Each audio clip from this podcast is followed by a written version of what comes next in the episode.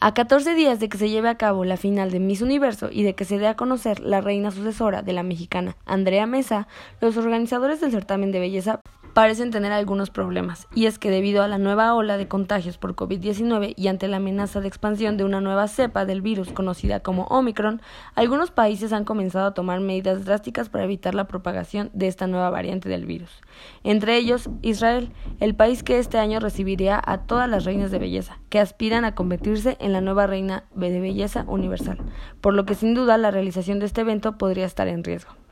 Este fin de semana, Israel dio a conocer el cierre de sus fronteras a extranjeros por un periodo de dos semanas, con la finalidad de contener la propagación de esta nueva variante del virus, de la que hasta el momento se conoce muy poco respecto a sus efectos y peligrosidad. Aunque algunas de las reinas de bellezas participantes ya han arribado a Israel, como es el caso de la mexicana Deborah Hall, aún faltan varias por llegar, por lo que su participación estaría en duda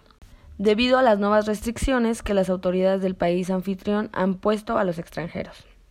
Se espera que el certamen se lleve a cabo el próximo 12 de diciembre desde la ciudad de Eliat, hasta donde viajarán 80 participantes de diferentes países, de entre las cuales saldrá la nueva Miss Universo. Anunció para Agencia UC Karime de la Rosa.